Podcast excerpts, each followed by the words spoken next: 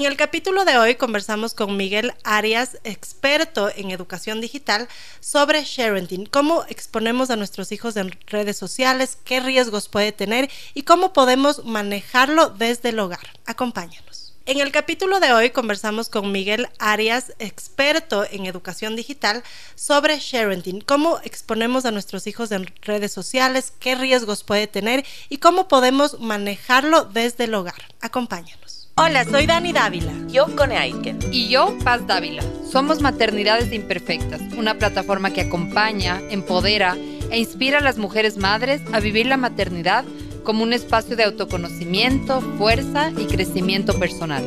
Guiamos a las madres desde la maternidad que vivimos hasta la que queremos vivir. Nos interesa reescribir las historias de las mujeres madres reflexionando y visibilizando maternidades reales, honestas y diversas alejadas de los juicios y los dogmas que pesan sobre nosotras. Queremos guiar a las mujeres a encontrar su propia voz en la maternidad, a ponerla a su favor y a convertirla en una experiencia de poder y de equilibrio. Nos ilusiona acompañarte a florecer en la maternidad. Bienvenidos. Hola a todos, hola a todas, bienvenidos a un nuevo capítulo de Maternidades Imperfectas. Queremos darte la bienvenida, nos encanta tenerte acá acompañándonos una vez más y permitiendo que a través de tu escucha podamos seguir acompañando, empoderando, inspirando a las mujeres a vivir su maternidad como un espacio de fuerza y crecimiento personal. Recuerda que nos puedes encontrar en Instagram, Facebook y YouTube como Maternidades Imperfectas. De hecho, estamos ahora en vivo a través de nuestro canal de YouTube también y que estamos siempre aquí gracias a la 101.7 Radio Sucesos. Nos escuchas en Quito a través de esta señal y desde cualquier parte del mundo en www.radiosucesos.fm. Mi nombre es Connie Aitken. Hoy día estoy bien removida, mi querida Dani, porque nos acabamos de enterar que nuestros hijos siguen mm. en clases virtuales hasta el viernes. Eh, un abrazo a todas las personas acá de Ecuador que nos escuchan de la costa, bueno, de la sierra, de la Amazonía y que están todos estamos viviendo momentos muy, muy difíciles. Eh, por algo el ministerio también sí que con estas clases virtuales ha sido muy difícil. Yo sé que muchas mamás, papás que están teletrabajando están ahí, pero como pulpos tratando de que eh, esto funcione. Así que un abrazo de ánimo también y para todos los niños que están queriendo volver a, a clases también tranquilidad, por algo el ministerio también eh, hizo este, este comunicado, pero, pero está difícil, así que estamos medios removidos en este capítulo, ¿cierto? Sí, sí, yo creo que esto también como que nos, nos trae de nuevo toda la época de la pandemia, sí, total. como como que no sabemos cómo manejar, el tema de la conciliación, que creo que desde casa a veces es un poco más difícil, pero, pero bueno, nada, ánimo, ánimo de que todas las cosas van a salir mejor y que como siempre este país va a ser muy lindo y mm, acogedor mm. para todos. Pero bueno, volviendo al tema, hoy tenemos un tema eh, súper chévere que con Acone veníamos conversando desde hace algún tiempo porque eh, desde nuestras redes sociales de maternidades imperfectas hay veces que publicamos muchas cosas de nuestros hijos o por querer contar una historia que nos ha pasado, eh, de alguna forma exponemos a nuestros hijos y claro, cuando yo vengo a maternidades también empecé a decir como, hmm, ¿será de subir esta foto? Ahora que tengo como más seguidores, de pronto no puede llegar a ser peligroso que luego también todo esto se une a eh, que yo estaba leyendo sobre el uso de tecnología o de pantallas en niños de redes sociales. Mm. Entonces todo esto viene al tema de sharenting y por eso hoy estamos con Miguel Arias, que es psicólogo especializado en educación digital, para poder justamente hablar de lo que es exponer a nuestros hijos en redes o lo más llamado sharenting que todos hemos escuchado, qué riesgos tiene y que también tengamos un poco más de conciencia sobre lo que nosotros estamos haciendo. Así que Miguel, bienvenido bienvenido, qué hermoso tenerte aquí. Quisiera que te presentes, que nos cuentes un poquito de qué es lo que haces. Hola, muchas gracias por la invitación. Muy contento por estar acá y apoyar en este tema. Y vamos a aportar un poquito desde la psicología, la salud mental y cómo esto se relaciona hoy día con la maternidad, la crianza responsable.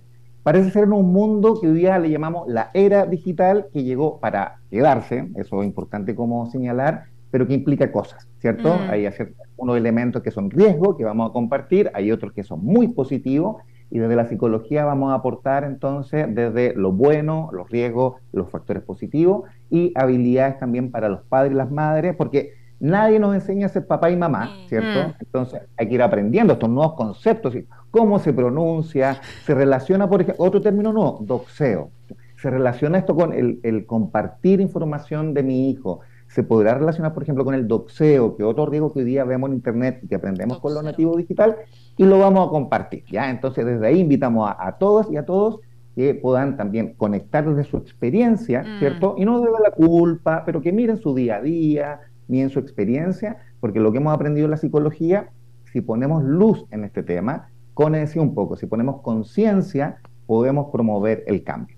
Sí, sí, y yo creo que, y te quiero agradecer mucho, bueno, yo conozco al Miguel desde que vivíamos en Chile, somos amigos hace un montón de tiempo y en algún momento hicimos alguna aventura por ahí haciendo una obra de teatro interactiva sobre ciberbullying, que también hablaba de esto. Y, y, yo la verdad es que quisimos, hace rato queríamos hacer este tema con la Dani, porque eh, yo creo que hay no sé si una diferencia generacional, pero yo miro hoy en día, inclusive en mamás más jóvenes que tú, porque con la Dani tenemos 10 años de diferencia y yo sí veo una diferencia yo soy la joven. Claro, la, Dani es la, la, tiktokera, mira, la Dani es la tiktokera y yo soy la de Facebook. Así, así, así es nuestra diferencia. Es el parámetro. Es el parámetro, exacto. Pero, y, el común es Instagram. El común es Instagram, exactamente, exactamente. Pero yo le decía como que a mí me llama la atención porque hoy día yo creo que no hay papá o mamá más como millennial, más joven, que, que no piense en cómo compartir desde, ni siquiera cuando los hijos nacen, cuando sabes que eres mamá, haces un reel con la prueba de embarazo y muestras y muestras la ecografía y bueno, y de ahí hasta que las guavas crecen. Entonces, partamos del concepto sharing, ¿qué significa eh, y qué como ¿De qué se trata? ¿no? ¿Qué es esto de compartir contenido, imágenes de nuestras guaguas en redes sociales? Técnicamente es digitalizar la vida de tu hijo y tu hija y compartirla en redes sociales. ¿ya? Y la digitalización habitualmente a través de fotografía o video, y lo que muestra la investigación es que se relaciona mucho con algunos hitos relevantes. Por ejemplo, primer día de clase, o un mm. cambio de casa, o una vacación importante para la familia. Y psicológicamente hay muchos papás, mamás o familia que sin saberlo, para darle un valor o una relevancia, comparten muchas fotografías y vamos a ver el valor de la información. Eh, y vamos a aprender entonces cuándo compartir o cuándo no, o cuánto compartir y también mm. dónde. Porque es distinto compartir una fotografía en una plataforma pública, ¿cierto? A un grupo privado en un Instagram o un WhatsApp a lo mejor de la familia. Y es súper importante aprender dónde lo vamos a compartir. Mm, mm. También aprender si van, por ejemplo, eh, esta es una situación crítica, el primer baño de, la guaguita, el primer baño, lo vamos a bañar y qué sé yo. Pregunta entonces. Si lo vamos, primero, lo vamos a registrar, lo podemos reflexionar, ¿cierto? Vamos, hay que sacar foto al primer baño y eso, ya preguntarse lo interesante. Segundo, ¿qué tipo de fotos vamos a sacar si que sacamos una foto al primer baño? Eso ya es interesante también, qué ángulo, qué plano, qué va a salir en la foto, qué no. Tercero, voy a guardar esa foto, ¿cierto? Que otra acción como tal, guardo la vía digital y tal vez lo más complicado es ya compartir en las redes sociales. Mm. Y ahí entonces invitamos a los papás y a la mamá a aprender como tres escalones, ¿cierto? Eh, cuando lo registro, cuando lo guardo y cuando lo comparto. Y nos mm. hace mucho más libre como papá y mamá, ¿cierto? Y como familia, porque de repente uno ya sabe que hay un tío y una tía como desubicado, ¿no? Y uno anda como casi escondiéndolo sí.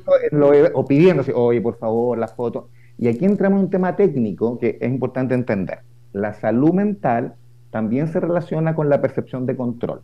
Y los niños también lo viven. Si la familia no les pide permiso o no incluimos lo que técnicamente es el mm. asentimiento, asentimiento informado, estamos yendo contra una regla. Y si tiene más de 18 años, ¿cierto? A la otra persona le pedimos permiso y eso se llama asentimiento, consentimiento informado. Más de 18, consentimiento, menos de 18 años, mm. asentimiento. Y es súper importante que lo incluyamos en la dinámica. Entonces, si está la fiesta del cumpleaños de cuatro o cinco años, ¿cierto? No llego y subo la foto. Lo puedo preguntar y, dialogar incluso con mi hijito o mi hijita y podemos ir incluso educando qué subir o qué no subir. Claro, aquí, Cone comenta algo súper interesante. Nos conocimos acá en Chile. Mm.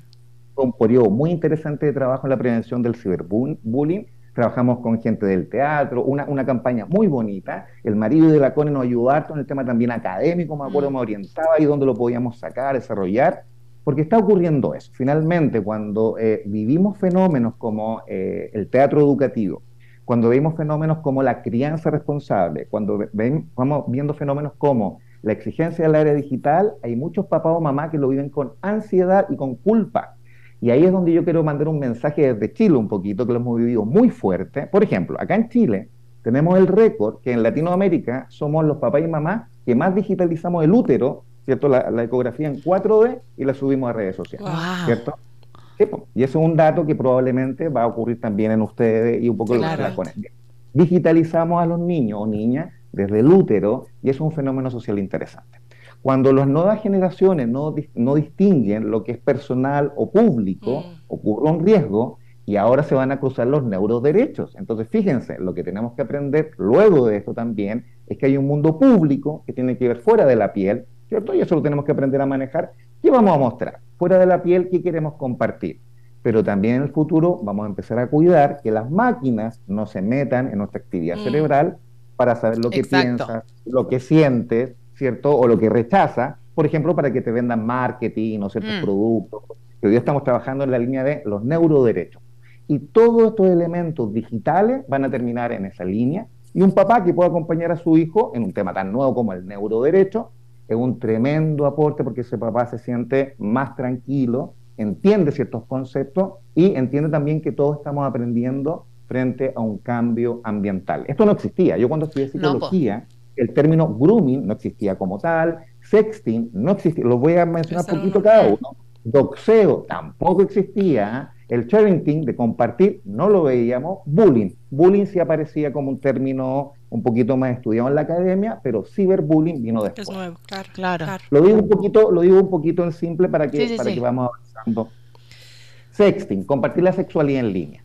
Si una familia, por ejemplo, no educa a su hijo o a su hija en esta línea, a lo mejor comparte mucho y no, no, no da el modelo de control, es probable que ya en séptimo grado, ¿cierto? Más o menos los 14 años, mira qué chiquititos, 14, 15 años, acá en Chile los datos lo indican, ya hay una explosión de empezar a compartir fotografías privadas con un ámbito de, relación o de vínculo. Sí. Mm. Cuando aparece tu rostro o aparece también el logo o la insignia de tu colegio, Acá en Chile hemos vivido casos muy complejos, es mm. decir, lo que hemos aprendido es que tu huella digital, lo que yo publico o lo que alguien publica Nunca se va. Sí, impacta todo tu ser y como se pone y es para siempre. claro, Miguel, y en ese, en ese sentido, por ejemplo, a mí, o sea, claro, yo creo que eh, es o sea, tener un hijo, y creo que la mayoría de mamás, sobre todo que, que, tenemos hijos chiquitos, todo es una emoción, todo queremos compartir, todo, o sea, claro, como tú dices, el primer día de clases, o, o hoy inició la guardería, o sus primeros pasos.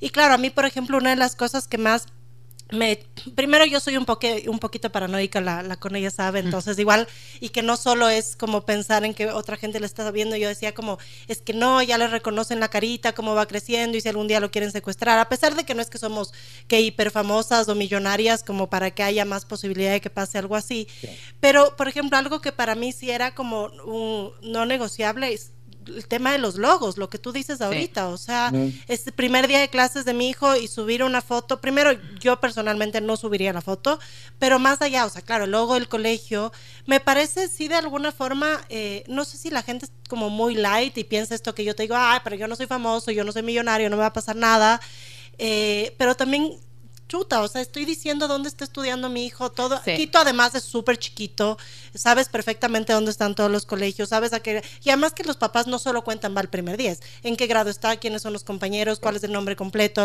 aparte la carita desde todos los ángulos. ¿Qué riesgos trae? Ese tipo de cosas, no sé si hay como estadísticas también, pero de pronto qué riesgos pueden traer sin que sin que lleguemos a, a, un punto de exageración, porque también me parece súper turro que nunca puedas compartir nada de tus hijos. Sí, interesante. Mira, eh, tengo la impresión que lo señalaste muy, muy certero. El prohibir no nos ayuda mucho. Mm. Cierto que una tendencia en algunos, prohibir. Prohibir todas las tecnologías, todos los videojuegos. Hay algunas tendencias que dicen que cualquier videojuego es como un shot de droga para el niño. Y eso lo tenemos que mediar, en el fondo. Hay juegos que efectivamente sí, son riesgosos, pero hay juegos que un niño que tenga, por ejemplo, algún tipo de característica autista, ese juego le puede ayudar, por ejemplo, a escapar de un incendio.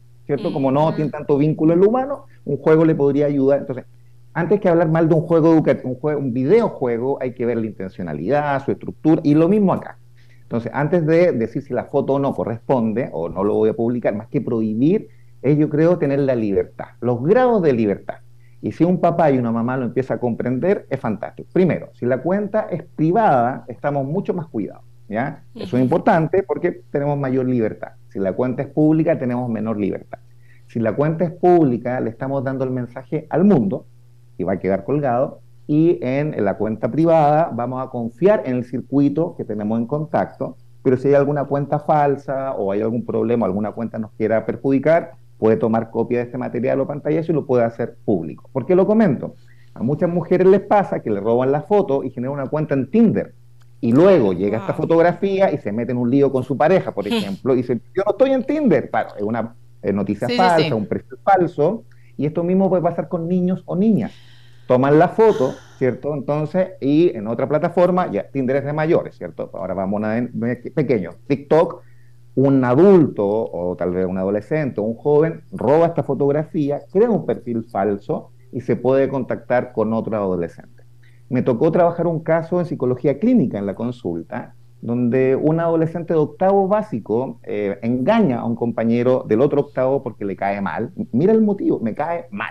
Y como me cae mal, toman la decisión de engañarlo, crean un perfil falso con fotografías de una niña, de una adolescente, se contactan con él, hacen grooming, eso es grooming es engaño, ¿cierto? En la relación, y en ese grooming empiezan a compartir fotos íntimas, los chicos compartían fotos falsas, pero el otro alumno mandó una foto real, íntima, y en ese caso, esos alumnos que ya tienen 14 años acá en Chile ya tienen responsabilidad penal adolescente. Y se genera un tremendo problema para todas las familias. Mm, a mí me tocó trabajar con el niño agresor, porque hemos aprendido que, igual como aprendimos en la violencia intrafamiliar, que hay que trabajar con el agredido y el exacto, Exacto, Eso provoca el cambio. Si el agresor no recibe apoyo, no vamos a promover el cambio. Lo mismo mm. pasa acá. Entonces, lo mismo pasa con la mamá o el papá, que ellos pueden aprender qué subir o qué no subir, y en ese sentido ser más libres para lo que van a compartir y, por ejemplo, evitar algunas situaciones que luego como modelo podemos estar inspirando.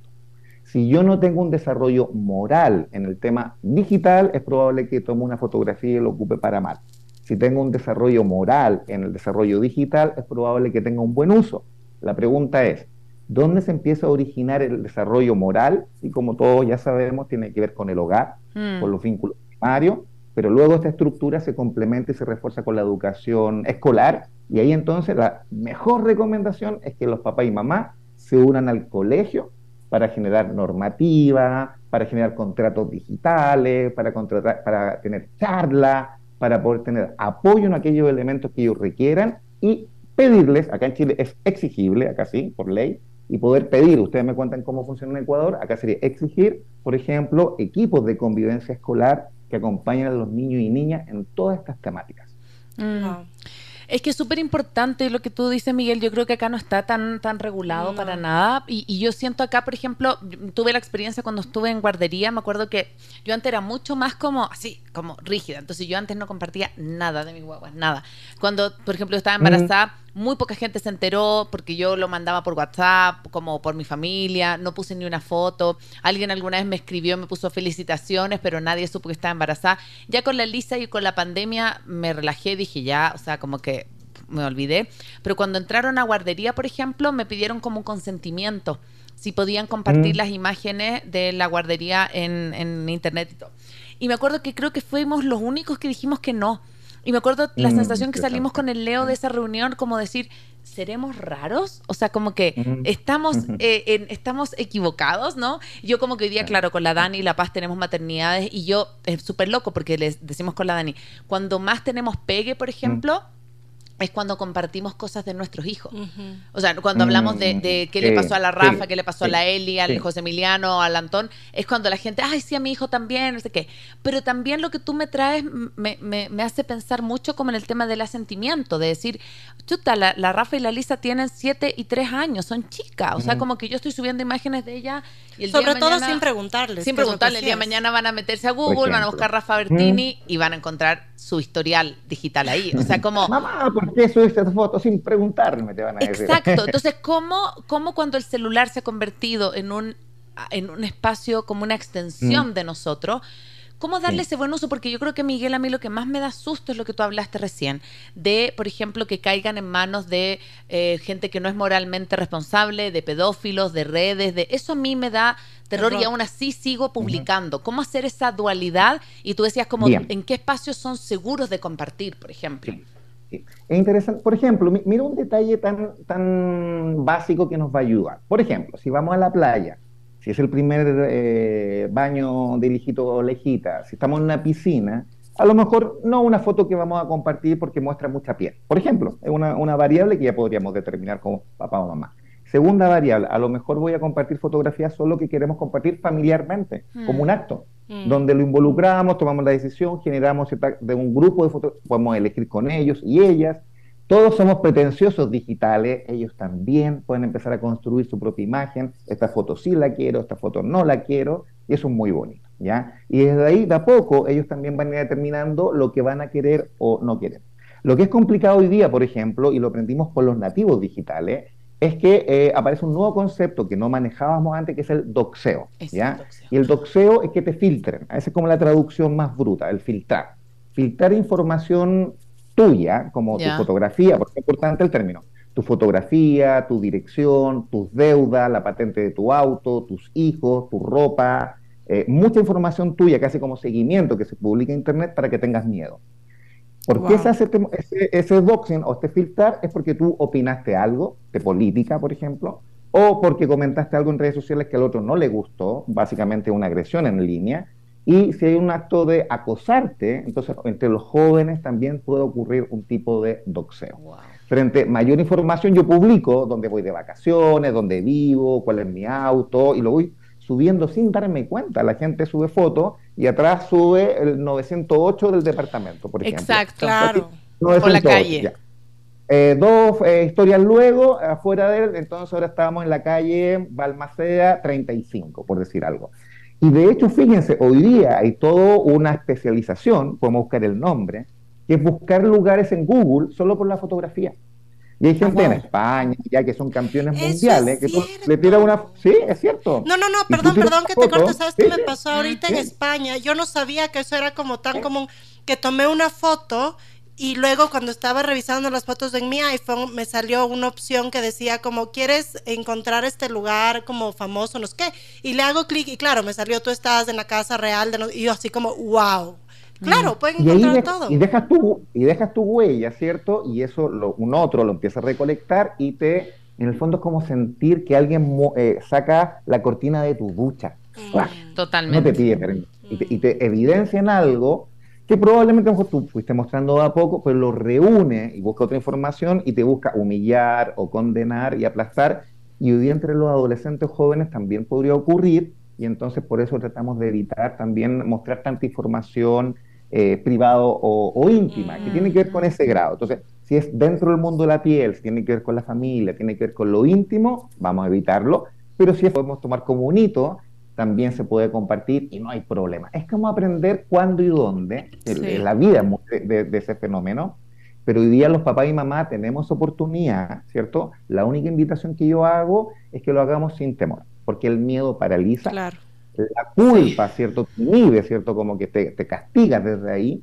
Y lo que hemos visto es que lo mejor es dirigirse a la tarea, a la acción. Mm. Si no tengo mi cuenta privada, a lo mejor la pongo privada. Si he subido muchas fotografías, filtro, dejo alguna, la que me parece correcta, y puedo construir una huella digital. Si no sé mucho de este tema, busco alguna capacitación, busco algún proceso de formación. Acá en Chile, todos los colegios tienen equipos de dupla psicosocial, ¿cierto? Toda la educación pública y la educación particular subvencionada, que es cerca del 90% de la educación en Chile, como el mayor flujo que tenemos.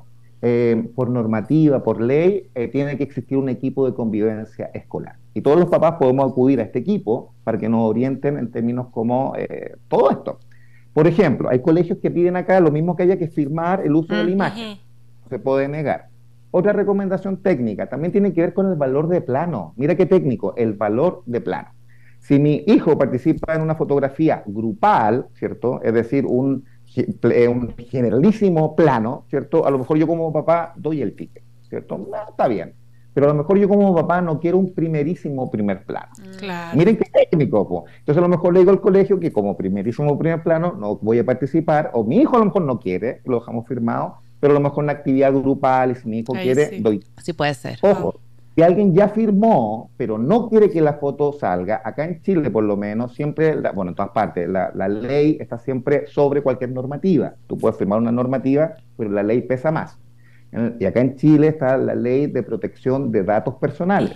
por lo tanto, si tú firmaste cualquier cosa, los colegios acá también de repente lo piden, no habilita o eso no pesa más que la ley de protección de datos personales. Mm. Desde entonces también los colegios acá en Chile se capacitan, ¿cierto? Los equipos y qué sé yo, y también sus equipos de comunicación, su equipo incluso de marketing, ahora entonces lo planifican con la familia y lo hacemos al revés.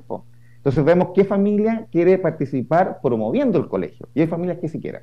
y a esa familia entonces el primer cupo, la y no robar o tomar una foto a la mala o, llegar y mm. hacerlo, sino que darle un sentido desde una educación, eh, una educación que valora lo socioemocional.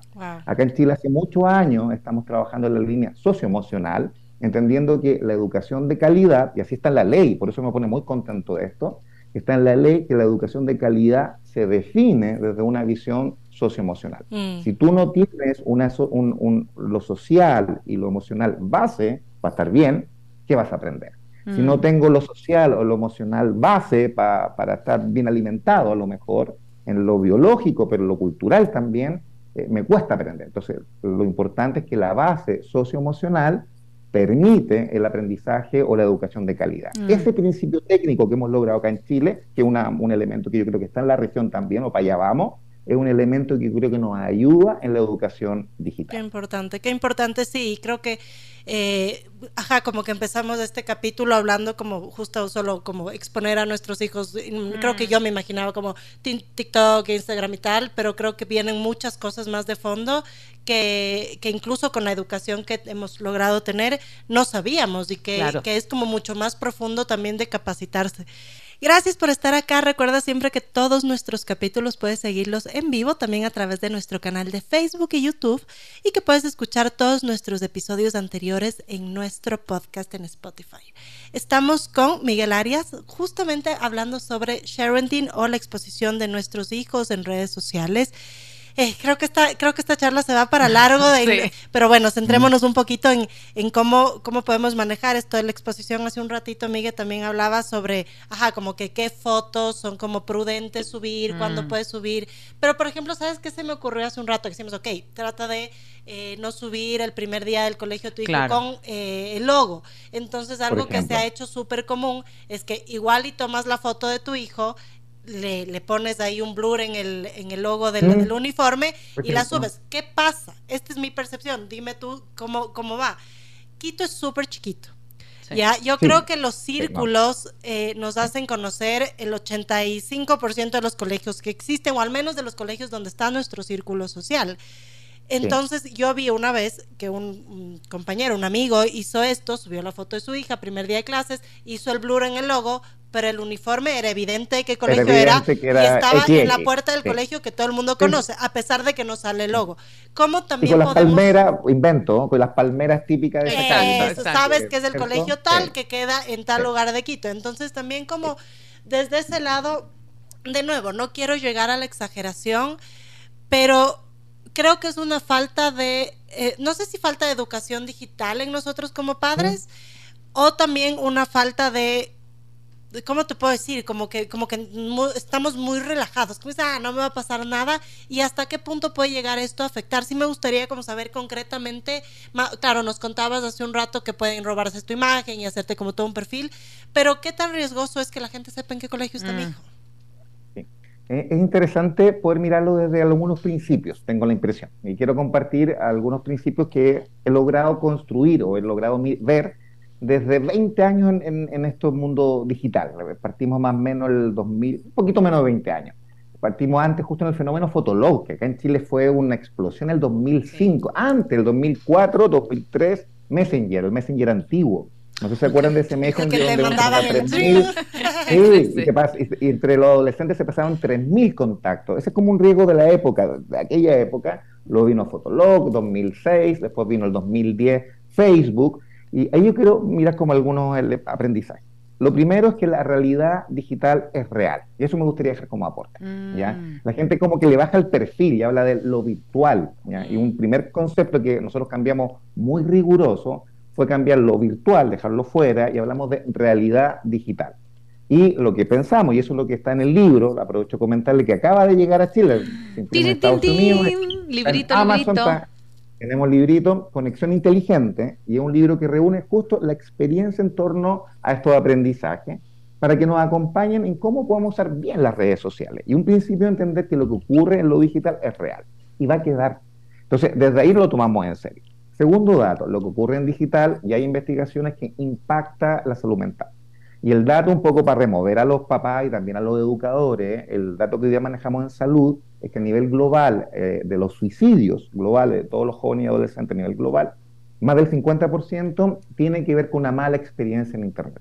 Wow. Desde ahí entonces, intento responder la pregunta y es un tema que lo tomamos como una realidad presente. ¿Cómo eso? Mm. ¿Ya? Debe entender, uno, que es una realidad presente entonces. Dos, entiendo que es una realidad que me afecta. ¿ya? Y esa realidad que me afecta, y hoy día me tengo que plantear frente a esa realidad. ¿Cómo me voy a parar yo frente a esa realidad? Por ejemplo, yo tengo hoy día a mi polola, voy a inventar, acá en Chile decimos polola, voy a inventar el término polola, novio, que sí, un invento, estoy haciendo un ejemplo. Tengo mi polola o mi novia, ¿ya? Muy bien.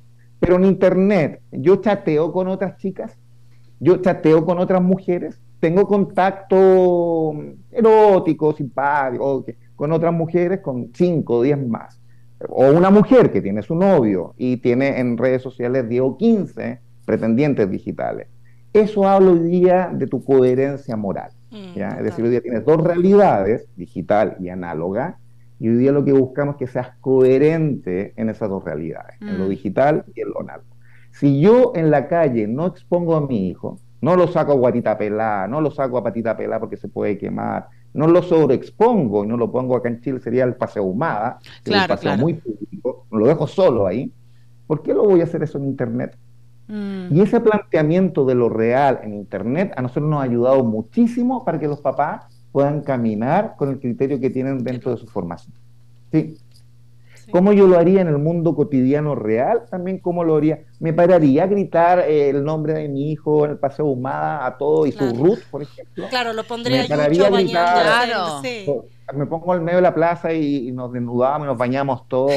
Si no lo hago en el mundo cotidiano, bueno, aprendo hoy día no hacerlo también en el mundo digital y creo que eso nos puede orientar un poquito. Entonces, para entrenar un poquito Este libro, yo siempre lo digo, el, truco educativo está dirigido para niños, niñas y adolescentes. Pero los papás podemos leerlo y aprender un poquito de cómo acompañarlos a ellos en el mm. mundo digital. Y, Dicho en resumen, dale, dale, dale. Eso todos tenemos que aprender, tanto los niños, niñas como nosotros. Me, encantó lo último que me dijiste, me, rayó la cabeza, Miguel, esto de que si no lo hacemos en la vida real, ¿por qué lo haríamos en la mm. vida virtual? Mm. Y hay algo que a mm. mí me pasa, que a lo mejor muchas de las mamás o papás que nos están escuchando lo pueden haber visto, que Claro, mi amiga TikTokera me, me, me, ayuda en estos términos porque yo no tengo TikTok. Dije una red más, una red social más y me, me, más trabajo, colapso, más, trabajo, más todo. Pero, por ejemplo, hay una serie de virales ¿sí? Que, mm. que, que, hay en el último tiempo, en donde le tiras un queso a tu guagua, le reventáis el huevo en la cabeza y se asusta, o por ejemplo, en Navidad eh, venía un Grinch y se llevaba los, los regalos de Navidad y yo decía... O sea, por, es como el tema de, nuevamente, yo no soy la reina de la moral y que nunca lo he hecho. No, yo también a veces molesto a mis guaguas y me, y me río cuando hacen una gracia y las grabo. Ya, sí, y me pasa que cuando yo miro eso y lo expongo y veo y digo, o sea, tú dices el asentimiento cero, pero también hay, detrás como esta cosa de cuántos likes me van a dar por ver que mi hijo tiene el queso pegado en la cabeza. Entonces, ¿cómo hacer también eso como medio tu rol de, comunicador y no solo comunicador, sino también de prevenir estas cosas, como de tomar el real peso de esto, porque no solo es la huella digital, es que tú estás exponiendo a un niño, sobre todo son niños chiquititos, a veces los muestras en las sillas de comer y qué sé yo, y que tienen un huevo reventado, un queso en la cabeza, y por, por generar, no sé, un viral en TikTok. ¿Cómo, cómo ves ese fenómeno, Miguel? Muy, muy interesante lo que estás planteando. Le agradezco la pregunta, de hecho, o mm. que lo hayas marcado. Eh, lo hemos visto, yo lo, he, seguido, algunos de estos, y de hecho en YouTube hay grupos de estos videos, hay grupos de, estos videos, 15, 20, 30 videos cortitos de, papá o mamá mostrando algo del hijo que a lo mejor lo, o lo ridiculiza o que lo mm. expone. Y aquí está el tema, cuando hay una situación que yo podría leer como maltrato, mm. fíjate, como maltrato, además queda registrado, ¿cierto? Es un, nivel que es como lo más duro tal vez, y a lo mejor incluso me puedo meter en un tema legal frente a eso, eso se puede evaluar. Acá en Chile existe lo que es la eh, Defensoría de la Niñez. Por lo tanto, hay todo un equipo como que lo está siempre mirando y ayuda a los periodistas a poner bien los titulares en pro de los niños y no, no, asumir culpa en ellos, por ejemplo. Ya, y en, esta situación hemos visto que eh, al, sobreexponerlo sin, sin conciencia, eh, de algún modo también estamos marcando cómo nos relacionamos con ellos. ¿Qué estoy diciendo? Si yo soy niño y yo tengo vergüenza, ¿qué aprendo de mi padre? Cuando yo tengo vergüenza, mi padre se ríe. Mm. Cuando yo tengo vergüenza, mi padre me abraza. Cuando yo tengo vergüenza, mi padre me acoge. Y lo que yo logro ver en esos videos es que justamente pasa lo contrario. Que el patrón que se expone de aprendizaje es que cuando yo me equivoco, mi padre se burla o mi madre se burla. Cuando eh, la situación es poco predecible, la gente no me, no me da cariñito, la gente me graba, por ejemplo, fíjate, y ese patrón va a quedar. Por lo tanto, esos videos que señala Cone, yo creo que es un indicador que sí sale un poquito de, y nos prende una banderita roja. Y yo creo que ahí podemos aprender, tomarlo como modelo, no vamos a perseguir a esos padres para meterlos a la cárcel, por supuesto que dependiendo, ojo, perdón, para. Recuerden que los padres, y cuando no estamos con los padres, madres, de los colegios, somos garantes de derechos de los niños. Somos mm. garantes de derechos. Por lo tanto, un niño que expone a su hijo en redes sociales no está cumpliendo su rol como garante de derechos en la realidad cotidiana mm. y en realidad digital. Y desde ahí entonces, cuidemos a nuestros niños, acompañemos, generemos un patrón de vínculo afectivo, tanto en la realidad cotidiana mm. como en la realidad digital. Sobreexponerlo, burlarse de ello o generar contenido desde el compartir es un tema riesgoso desde el vínculo. De hecho, mm, hay casos ya famosos que han sobreexpuesto a su hijo en redes sociales y hoy día su hijo no está muy cerca de esos famosos. Mm. Sabes que justo ahora que estabas hablando del vínculo, eh, alguna vez en, en, alguna de las entrevistas con la CONE justamente hablábamos que por nuestro rol en maternidades, a veces estamos como muy conectadas en la red y como que todo el tiempo estás pensando, ¿y ahora qué mm. subo? ¿Y qué contenido hago? Y entonces, como te decía la Cone, son fotos de nuestros hijos porque, como hablabas igual, son las que más, más likes tienen o las que más llaman a la gente. Eh, pero hablábamos también en una de estas entrevistas que te comentó de que hay veces que estamos tan enfocadas en grabar que sí estamos con nuestros hijos, pero en realidad no estamos. Entonces, claro, por ejemplo, yo creo que ahora, bueno, que nosotros estamos como más envueltas en este tema de la maternidad, que hay varias cuentas eh, en redes sociales sobre maternidad, de crianza respetuosa, de cómo yo hago con mm. mi hijo, cómo es mi vida con mi hijo y tal. Y claro, están los niños sobreexpuestos, porque además es como que a veces yo me imagino que dices como, ¿cómo yo explico cómo juego con mi hijo si no lo sale él en el video? Y yo sí me he puesto a pensar en muchos de estos casos, eh, que creo que la verdad es que yo sí me siento muy orgullosa de que nosotros no hagamos tanto eso, mm. que es mm. como, a ver, si estás jugando con tu hijo, no grabes de ese momento. Yo a veces veo como los ojos de la mamá eh, enfocados en el celular para ver si es que realmente se está grabando cómo juega con su hijo, que enfocada en el juego. Y yo sí creo que esto puede generar eh, no, es que creo, yo estoy consciente, porque yo veo que cuando yo estoy presente con mi hijo en cuerpo y, en cuerpo y cabeza, eh, él se da cuenta y su vínculo su vínculo conmigo es diferente. Entonces cuando me ve que le voy a tomar una foto cambia todo. Entonces como un poquito también promover esto de que está súper bien que usemos las redes para promover lo que queremos hablar, en este caso de la maternidad o la paternidad, pero llega un punto en el que la vida está fuera de las redes, o sea, el momento en el que juegas el vínculo está muy afuera de lo que yo quiero mostrar a los demás. Así es, el tema está en que no lo vemos siempre y a veces lo, lo, lo, lo atractivo de este Reels eterno, ¿cierto? Que a mm. veces la dependencia de la tecnología o cómo a veces eh, hay familias donde se entrega el celular como una manera para entretener o cuidar al, niño, y, el celular no es la niñera ni niñero de, la infancia. Entonces, desde ahí hay una invitación también al tipo de uso. Por ejemplo, acá en Chile ya hay algunos casos, mira, mira lo preocupante de pequeñitos que están llegando a los pediatras con los ojos viscos, porque tanto tiempo de uso celular, tanto tiempo, eh, hay un abandono, sin duda, en una situación muy crítica, que recuerden que el ojo es un músculo y si yo siempre tengo esta distancia de enfoque, ¿cierto? Una distancia no natural por lo demás, el ojo o el músculo se atrofia. Y hoy estamos viendo que eso está impactando a niñitos muy pequeños desde el tipo de vínculo con el papá o la mamá. Mm. Y ahí entonces entra el tema crianza responsable y educación digital, donde también todos podemos aprender, como aprendimos educación sexual, ¿cierto? Aprendemos de educar del propio límite del cuerpo, reconocer emociones, a respetar nuestras emociones, hoy día también es importante que la crianza responsable avance a la educación digital. Para todo, las tres tribus hablamos en Ser Digital.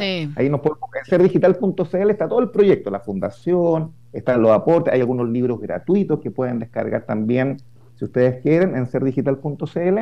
Y en Ser Digital decimos que hay tres tribus. Los nativos digitales, que nacieron en este contexto, ¿cierto? Estamos nosotros, que somos colonos digitales, nacimos en un contexto análogo y vamos hacia el mundo digital. Somos bisagra, por eso entendemos un poquito de las dos situaciones. Así que, Cone, ánimo, la generación Facebook, tenemos un buen aporte que, que entregar. Bien, bien, bien. Sí, muy bien. Y están los más que no tienen experiencia, llamamos los cromañones digitales. ¿ya? Lo llamamos un poquito así para motivar a una, didáctica. Pues si un cromañón digital se educa y participa, pasaría a ser colono digital. Mm. Ahora, si un niño, si un niño o niña nace en un país pobre y no tiene tecnología o celular, ese niño o niña va a ser cromañón digital. Depende del tipo de experiencia, es donde nos colocamos. Y cuando digo esto para terminar diciendo que todos tenemos que aprender. Los nativos digitales no son superhéroes digitales. Hay cosas que mm. aprender, ¿cierto? A nivel de de social, de salud mental, de control del tiempo, con, eh, valorar tu tiempo como oro. Si paso 20 minutos, una hora en el celular y no me doy cuenta, o paso tres horas en videojuego y no me doy cuenta cómo pasa el tiempo, es un cambio que queremos promover. Y me gusta verlo en las tres tribus, que todos podemos, todos y todas podemos aprender. Sí, y yo creo que eso que trae me, me, encanta, Miguel, porque, por ejemplo, justo le decía a la Dani que uno de mis propósitos de este año es, por ejemplo, no irme con el celular a la cama, sino irme con un libro, porque leí muy poco. Muy bien. Leí muy poco el año pasado. Entonces, porque no me doy cuenta cuánto tiempo paso en el scroll, no me doy cuenta. O sea, como estoy, estoy, estoy, y claro, yo soy en eso como trato que mis guaguas vean, ponte tú, no vean celular, pero ven solo, por ejemplo, la tele, el Netflix, no sé qué. Mm, pero yo miro mm. y observo y digo, es súper fuerte porque cuando están más tiempo no sé, ven una película y yo se los apago, el nivel de agresividad ah, que tienen es, brutal. Es porque es como, claro, como que me imagino que a un adicto le quiten una droga o, que te quiten un chocolate rico. ¿cierto? Exacto, entonces cargado. es súper potente y yo creo que Asimismo nosotros, y es lo otro que yo creo que, que, tú traes y que me encanta, que es la presencia.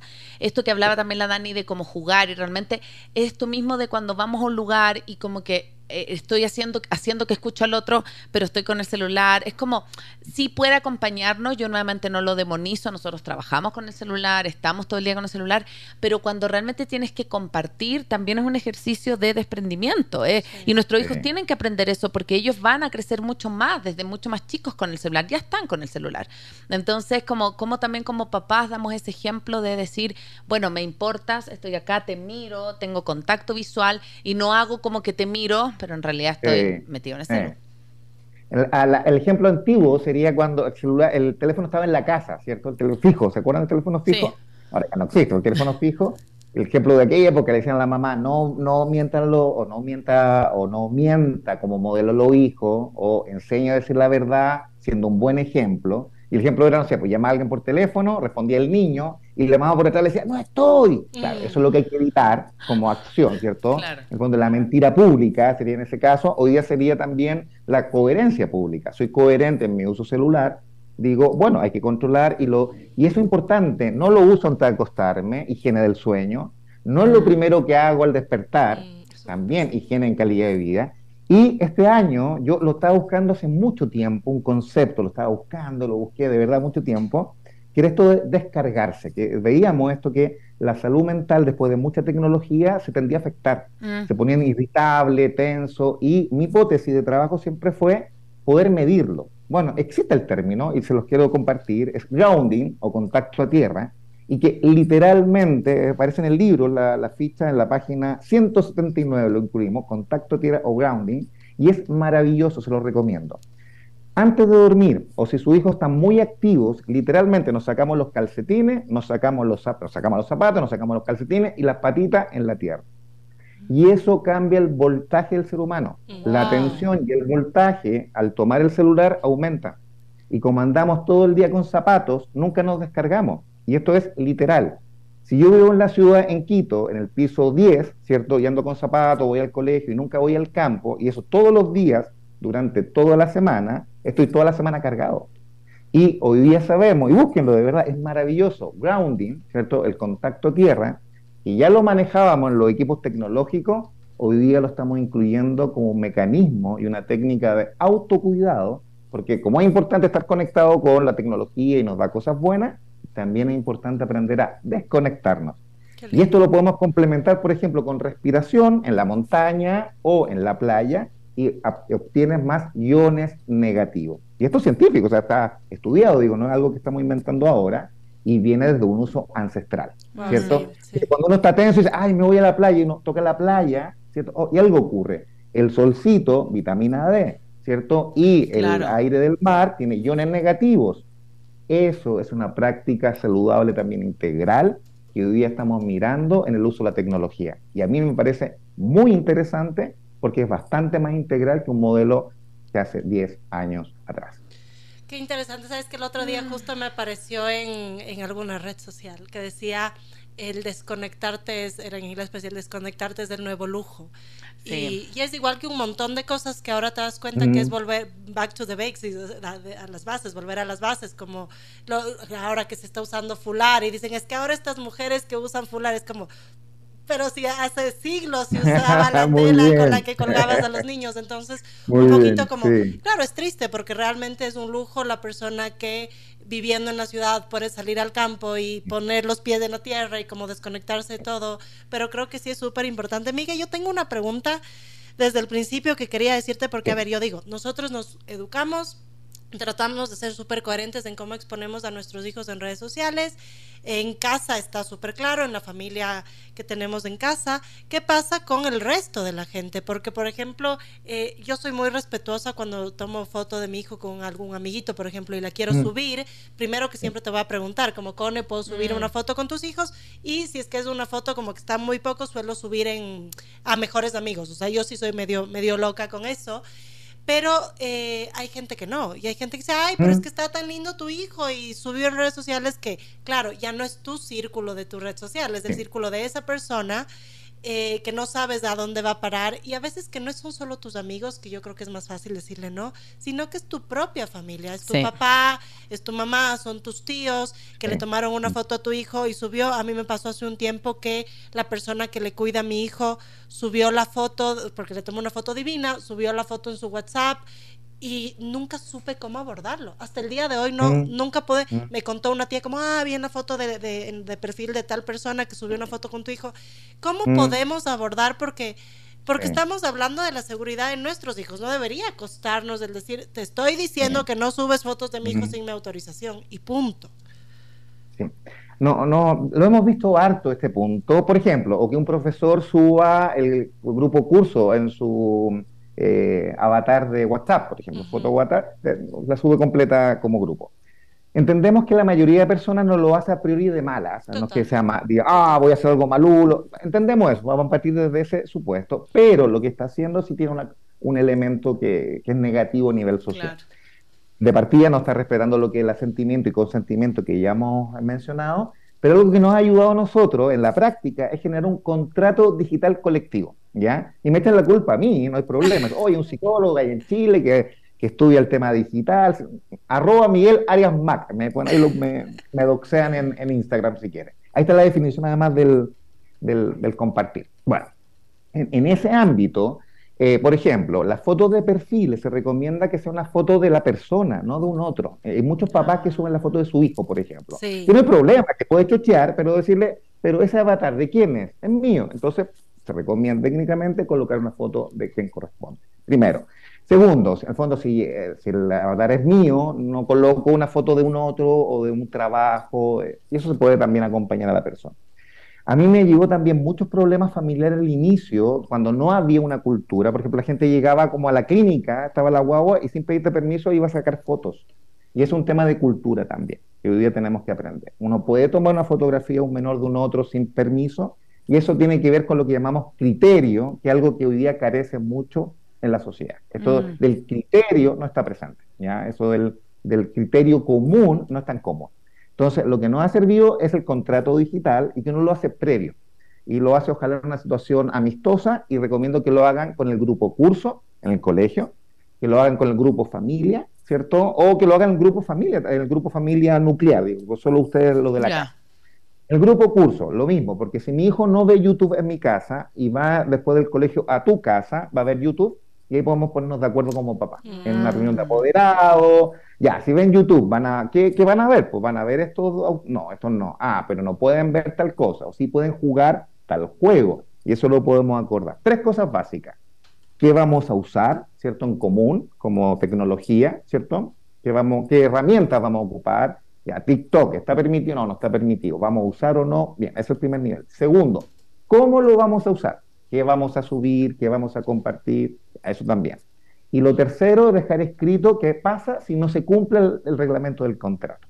Y que nos va a llevar al primer punto del uso, que habitualmente lo que ayuda mucho es que lo asocia a perder uso. Si, por ejemplo, me, me pasé de listo o hice algo equivocado, al día siguiente puedo tener menos horas de uso para o generar una experiencia reflexiva o algo por el estilo.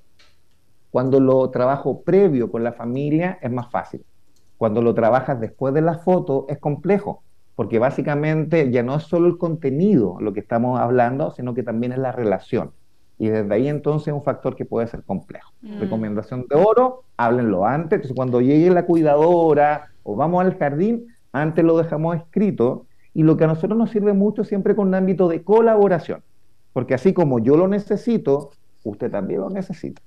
Y ese ámbito invita a las personas, porque yo como profesor quiero que me lleguen, me saquen una foto y la suban nomás. No, pues a los profes tampoco nos gusta que... Ah, entonces la profesora ahí entiende que, ah, esto del derecho de la, es para todos. O si tú estás trabajando en mi casa, por ejemplo, y digo, uy, mira qué buena trabajadora, y te tomo una foto y la comparto con mi grupo.